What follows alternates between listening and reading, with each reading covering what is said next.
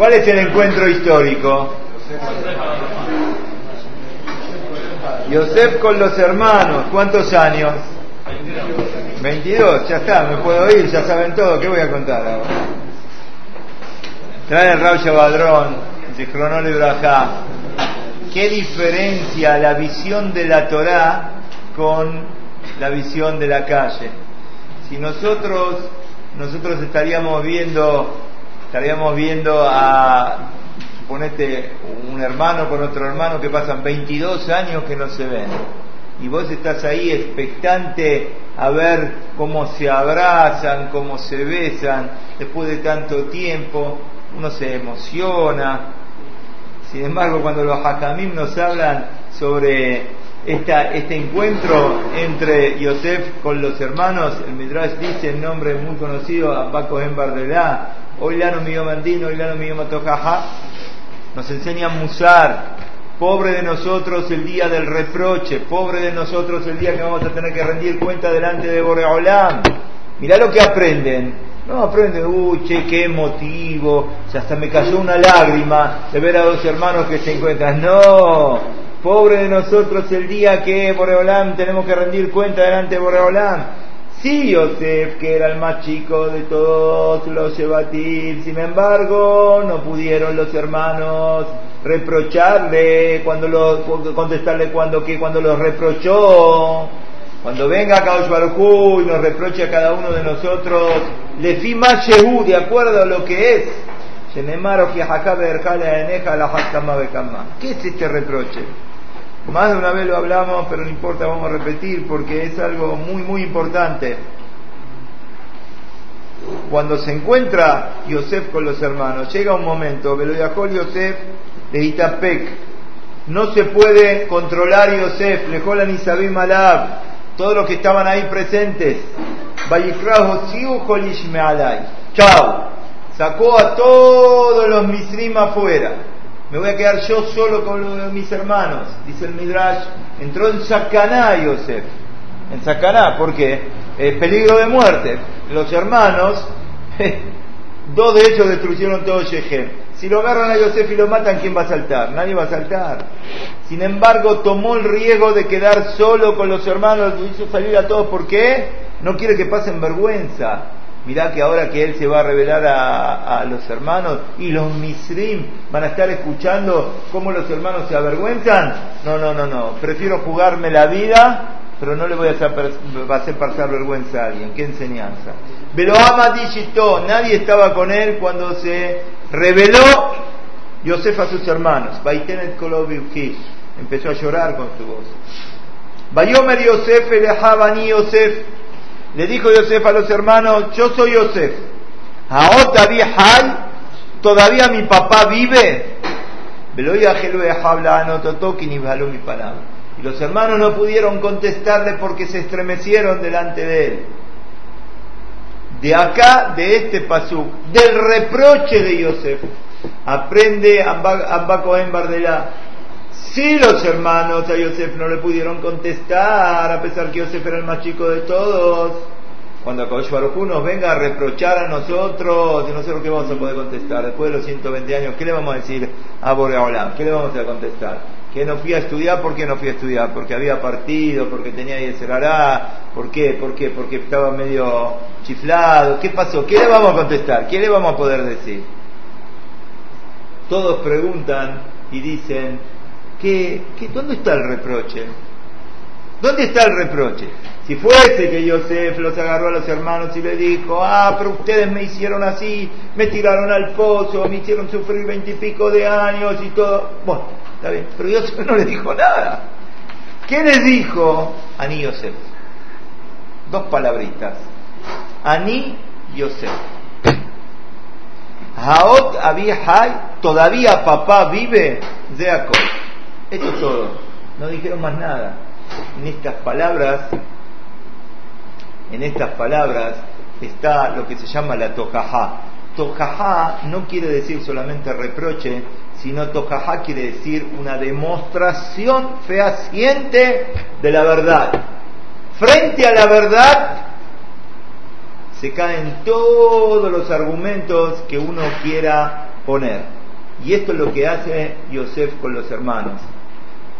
Yehuda quiere despertar el cariño de Yosef sobre el padre. Mirá, nosotros tenemos un papá que está muy anciano, si, si va a, se va a morir, si nosotros ahora le sacamos a Binyamin, a este hermano chiquitito que tenemos, y te lo dejamos acá, nuestro papá no va a poder aguantar. Le contesta Yosef, a ni Yosef. Escuchame una cosa, ¿por qué cuando me vendieron a mí hace 22 años no pensaron en papá? Ahora están pensando en papá por Binyamin.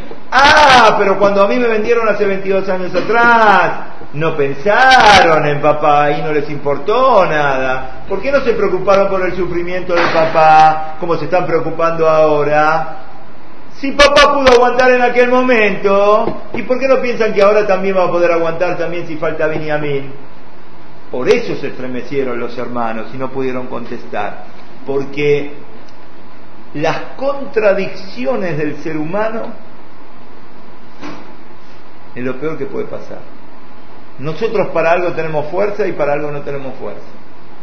Si tenés que venir al mañana a la mañana temprano, querés hacer un shiur antes de tefilá, o querés venir a la tefilá del principio hasta el final, no, estoy muy cansado, estoy agotado, llegamos, eh, salté una parte, engancho Baruch Shamar, engancho la Hayará, engancho el Yoser, bueno, así, no importa, pero si te tenés que ir de vacaciones y el, micro, el avión o el tren sale a las 5 de la mañana o sale a las 6 de la mañana, perdés cuidado que vas a estar en la estación a las 5 de la mañana o a las 6 de la mañana. Para eso no te vas a quedar dormido.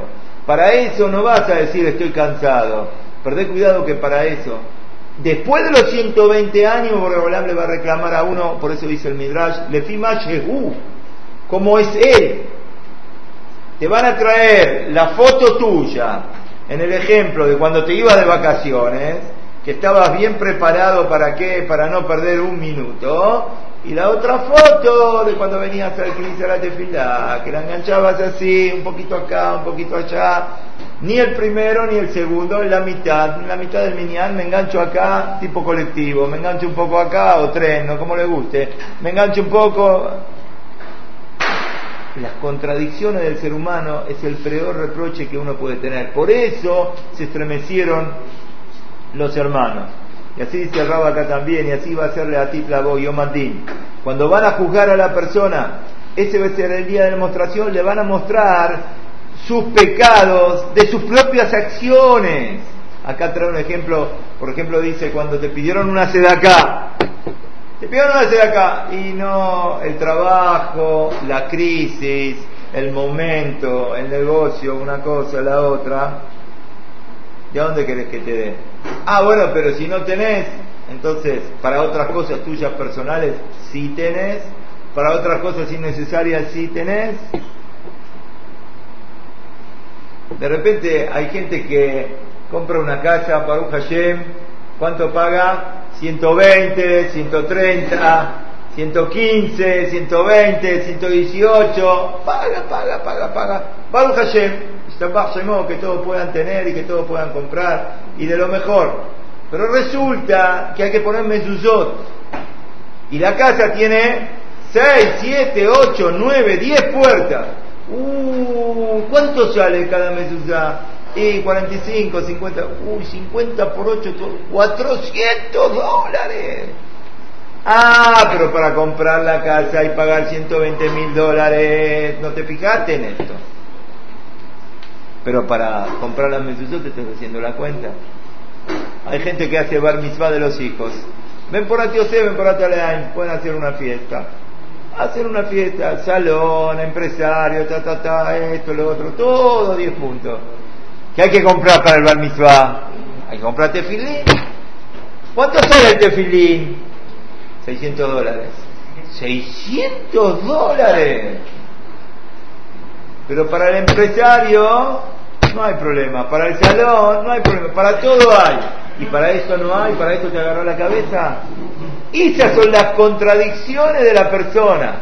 Salís corriendo. Hoy me fue cuando venía para el CNIS después de. Yo vengo al primer minián enseguida voy a casa un ratito y vuelvo. Cuando volví, lo veo salir a uno corriendo. Lo vi salir a uno corriendo. Mira el reloj, Eran 9 menos 25, 9 menos 20. Minyan empieza, empiezan de, ahí de Godú a las 8, están empezando el segundo Minyan. Son bacanas el segundo Minyan, no empiezan de lo que no. Baruch Hashem, en Israel hay muchos que vienen temprano, como tiene que ser, ¿no? Empiezan 8 menos 20, empiezan a lo que no, pero muchos vienen a las 8. Lo vi salir a este 9 menos 20, ¿eh? lo vi salir 9 menos 20. Entonces pensé, ah, debe estar el Hatán, porque empezaba el Cap de Debe estar el Hatán, Baruch Hashem tenemos un Hatán. El Hatán fue al segundo Minyan y el Hishem hicieron más temprano. Y la verdad que realmente estaba el Hatán, Baruch Hashem, hicieron más temprano. Pero ¿qué pasa? vea, voy diciendo en la calle. ¿Por qué? Porque estoy apurado. Pero de repente se encuentra con un amigo o se encuentra con el kiosco de los diarios y se pone ahí a perder tiempo, 10 minutos, 15 minutos. Para esto tenés tiempo, pero para quedarte decía en el CNIS, para estudiar una alajá con el tequilín de o algo, no, no hay tiempo. Para esto, ¿qué hago? Salgo corriendo. Estas son las contradicciones que uno a veces tiene y es la foto. ¿Qué quiere decir la foto? Eli, ¿qué quise decir con la foto? La foto que nos van a mostrar a cada uno de nosotros.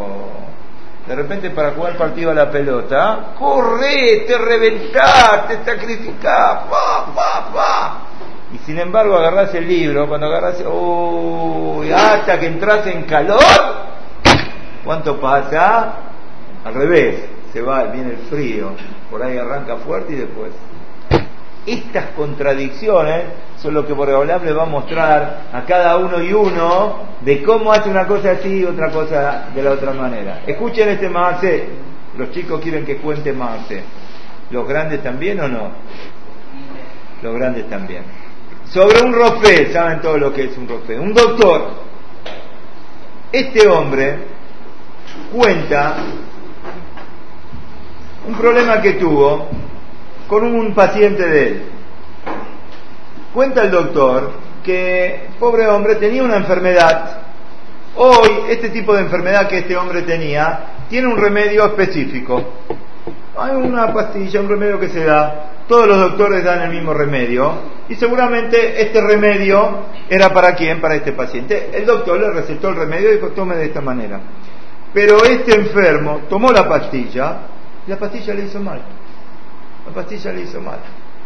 Esta es la muestra como cada uno tiene una ashgajá, como Boreolam nos supervisa a cada uno y uno. De repente el mismo remedio que a uno lo cura, a otro Barbenan lo puede matar. Y con la misma enfermedad estamos hablando. ¿Y qué pasó acá? A todo lo cura y a este que pasó, no solamente que no lo curó, encima que lo dañó. ¿Sí? A veces cuando hay algún doctor, eh, tenemos oportunidad de hablar con alguien, me gusta hacer esta pregunta. A ver, explíqueme, ¿Cómo es esto? Que haya remedio a veces a todo el mundo lo cura y de repente fulano... ¿Qué pasó? ¿No será que hay alguien que maneja a cada uno y uno desde arriba quién se tiene que curar, quién va no se tiene que curar, quién le tiene que ir bien, quién no tiene... No hay, no hay, no hay naturaleza, lo que creemos nosotros que es naturaleza, no hay naturaleza. Cada paso está controlado y medido por Akash Seguimos con el Maase. Este hombre se empezó a brotar y a hinchar todo el cuerpo del remedio. Recibió infecciones de todo tipo, estuvo hospitalizado y todo el mundo decía, bueno, esto es una reacción de qué? Del remedio que tomó. Está bien, es una eh, excepción a la regla, no es lo normal. ¿Tiene la culpa el doctor? ¿Qué dicen ustedes? ¿Eh?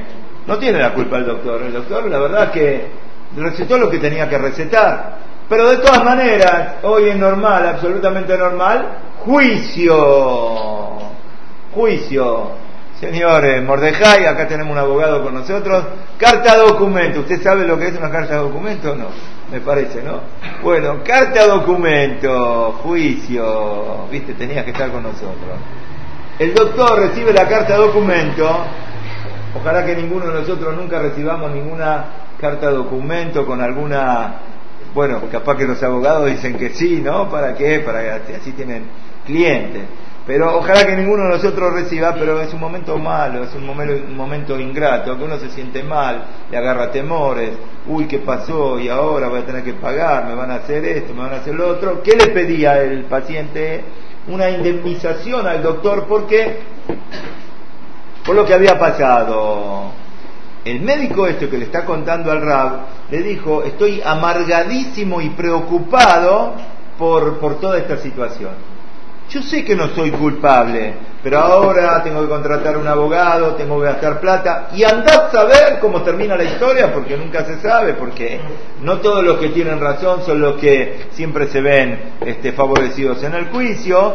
Aparte, ya mis pacientes empiezan a enterar de que yo estoy con este problema y ya se van para otros doctores porque dicen acá algo raro debe haber pasado, mi prestigio se me cae y sigue diciendo, la verdad que yo tengo seguro, los doctores tienen seguro para este tipo de cosas que les cubre el seguro. Pero la verdad que el seguro el año que viene me va a cobrar este, una prima mucho mayor, voy a tener que pagar mucho más plata, ¿por qué? Porque ya tuvieron que intervenir conmigo, entonces no es lo mismo uno lo que paga una persona que nunca tuvo este, una situación con una persona que sí ya tuvo una situación como esta, por algo que no soy culpable.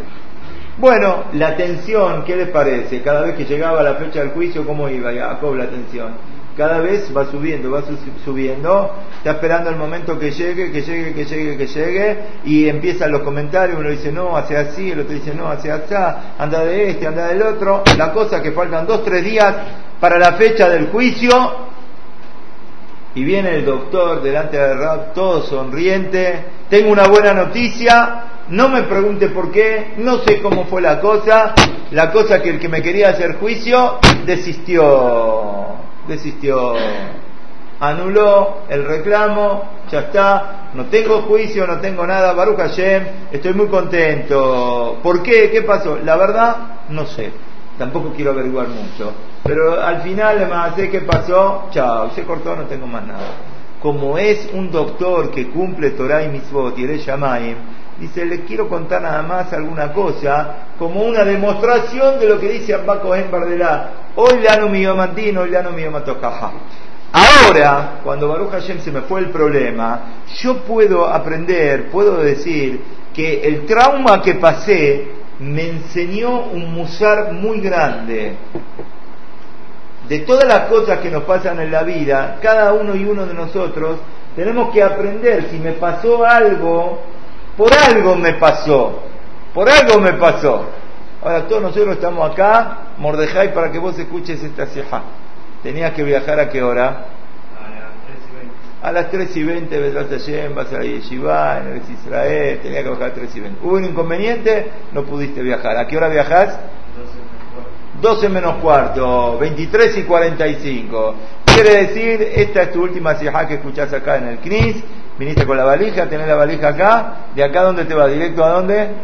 Directo al Seisha, Beder Shalom, Beakob Alakre Darkov, Aibreo Boma la Keloim, Yahid Berabim Alakak Rabim, todas verajot para vos, que puedas estudiar mucho, pero también tenés que aprender algo. Tenías que bajar, que viajar 3 y 20 y al final vas a viajar 12 menos cuarto. Algo te debe estar enseñando eso, tenés que analizar.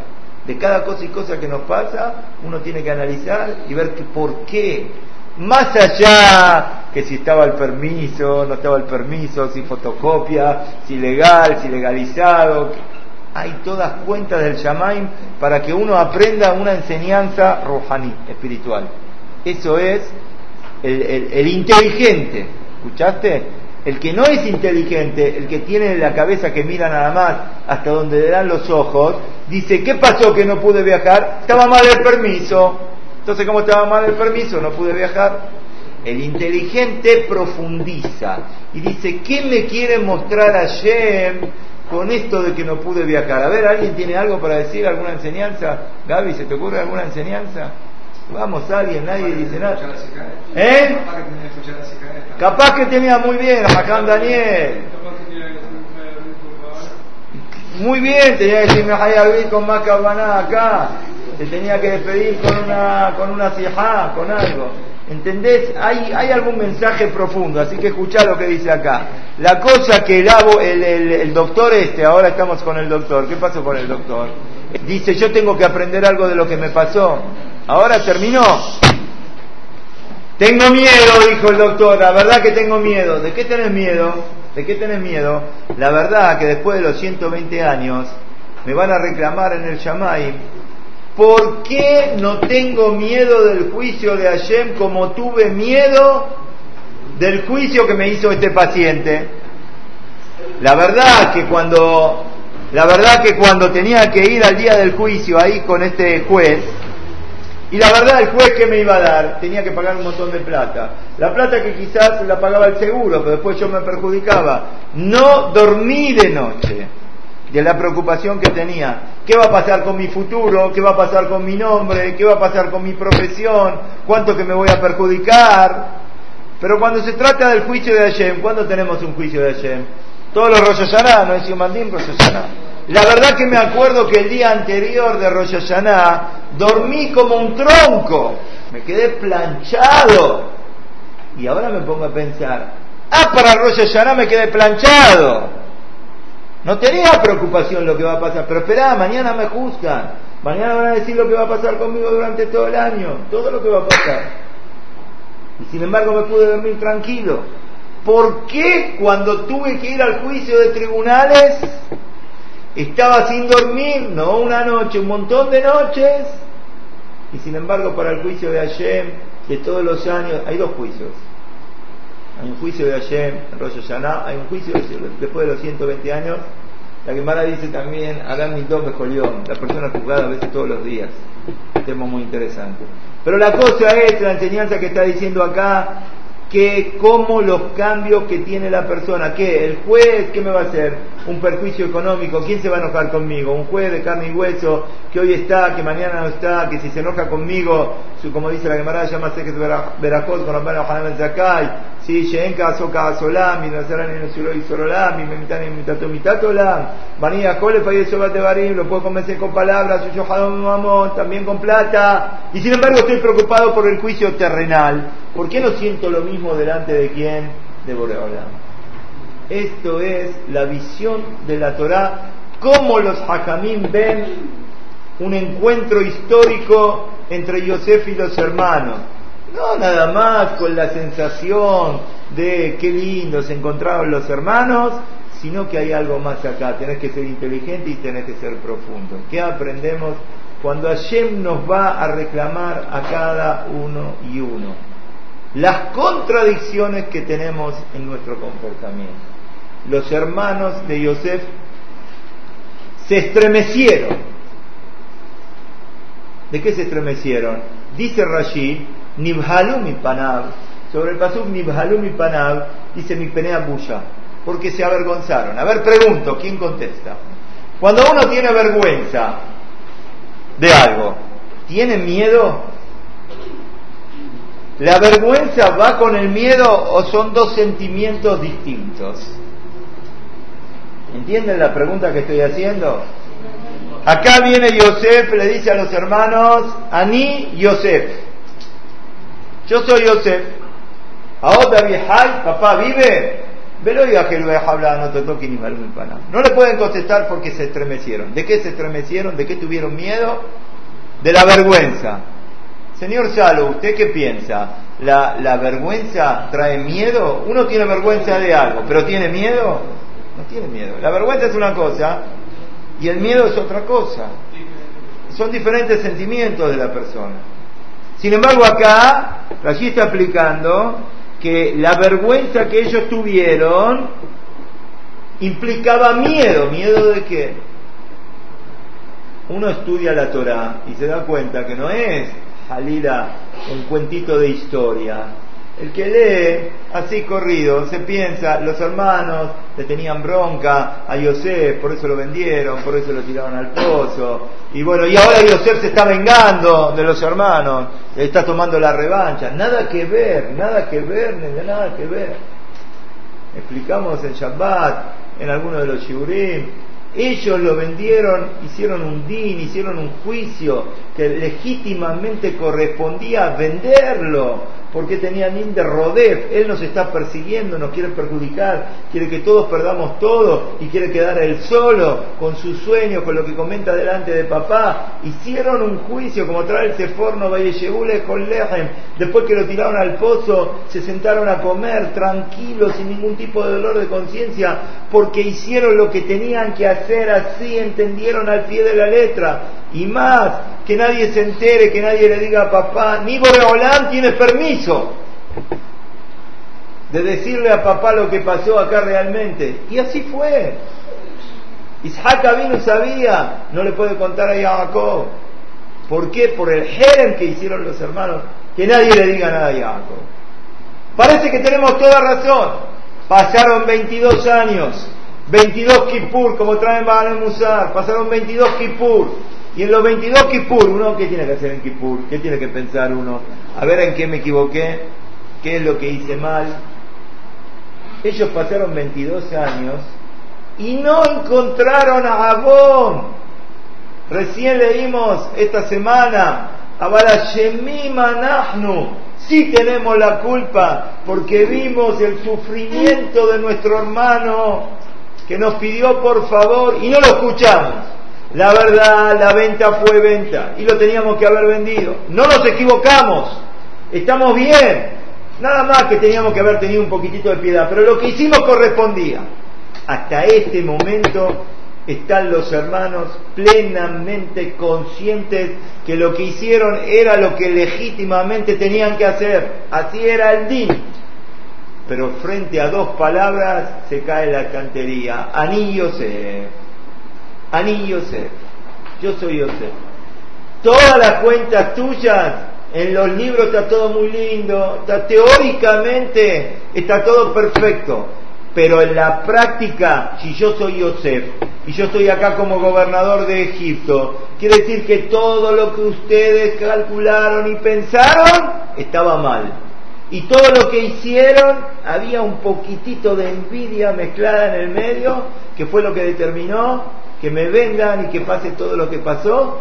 Y cuando ellos toman conciencia del abón que hicieron acá, ahí viene el miedo. Ahí viene el estremecimiento. La vergüenza y el miedo, el miedo que viene provocado, miedo del abón, de que nos equivocamos, que todos los cálculos que hicimos estábamos equivocados. ¿Cuántas veces a todos nosotros nos pasa que estamos tocados con muchas cosas? Digo, no, por esto, por lo otro, no, pero del día de mañana yo todavía no puedo, voy a hacer eh, recién el año que viene, no, todavía no puedo cumplir esto, pero lo otro, papá, siempre tenemos alguna respuesta, siempre tenemos alguna, alguna contestación para dar. Pero acá vienen los hermanos de Yosef y reconocen, nos equivocamos y cuando reconocemos que nos equivocamos, entonces ahí en ese momento le agarra el miedo. ¿Por qué miedo? Porque si uno, ese es el miedo de los saldiquín, miedo a los abonos. El único miedo es el miedo a los abonos. Estamos en un momento especial en Eres Israel, están sufriendo, Am Israel está sufriendo, están con miedo, estamos con temor, todos desde acá, desde allá, por Holanda, les dé a todos, nuestra tranquilidad, que tengamos un poquitito de respiro, que no escuchemos malas noticias, que no estemos pendientes de cosas que están pasando. Acá trae Maasiot, y si había una vez sobre Rab de Brisk, una vez en, una de las guerras mundiales que en donde él estaba caían muchas bombas y el Simbur estaba todo con mucho paja, con mucho miedo, hasta que llegaron, a, la gente no podía dormir de noche, cada uno estaba intranquilo, tenían que salir corriendo, nadie podía, todo el mundo, nadie, nadie, podía dormir. Había una sola persona que dormía tranquilo. ¿Quién era el Rab? El Rab dormía tranquilo.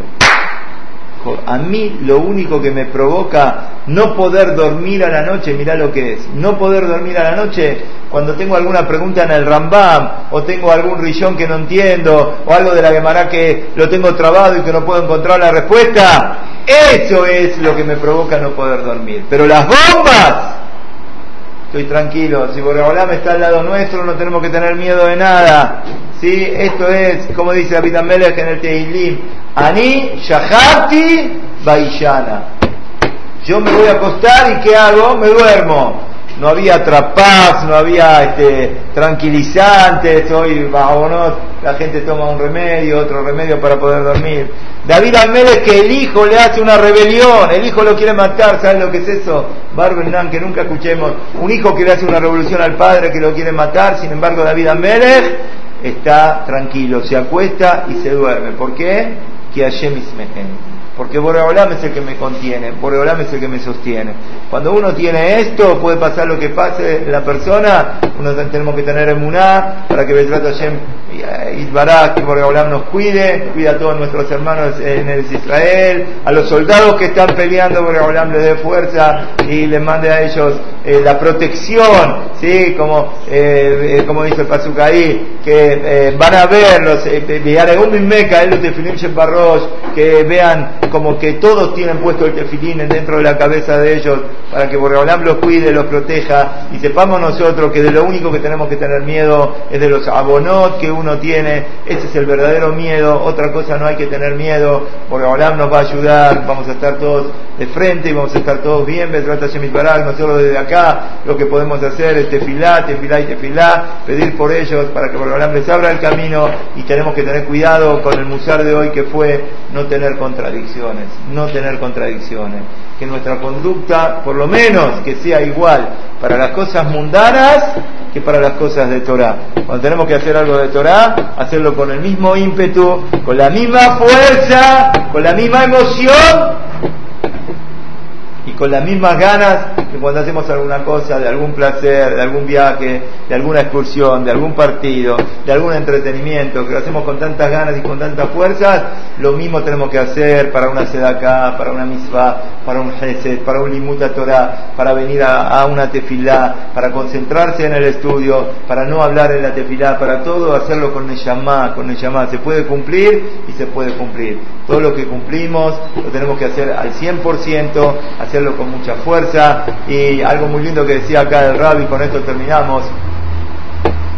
Hay pesukim que dicen Baisau y hay Bayahanu. Hay Baisau. Baisau quiere decir viajar, viajar, viajar. ¿Qué vas a hacer? Vas a viajar. Viajar en la vida, cada uno de nosotros tiene que siempre viajar. Viajar quiere decir mirar para adelante no conformarse con lo que uno tiene, sino siempre querer pretender que hacer más. Este es el Baisao. Y hay Bayahanu. En un momento dado uno se frena un poco y mira a Baruch Hashem todo lo que consiguió, todo lo que aprendió, todo lo que empezamos a cumplir, todo lo que empezamos a mejorar, también uno tiene un derechito de decir un poco, bueno, Baruch Hashem, hoy puedo agarrar un libro solo, puedo estudiar una Gemara, puedo decir un libretorá a la gente, puedo decir un libretorá en mi casa. Baruch Hashem, crecí, crecí. Ese es el Bayahanu. No me conformo con eso, lo miro un poquitito, pero enseguida que viene el Baisau, otra vez no quedarse, siempre ir para adelante, siempre aprender un poquitito más, siempre tener lo principal que es Ahabat Torah. Ahabat Torah, querer a la Torah, querer crecer, querer el cumplimiento de los mitzvot, querer el estudio de la Torah, no tener contradicciones, para que Bedrat Hashem, ese es el Zehut de Am Israel, que por nos proteja a todos, Ben y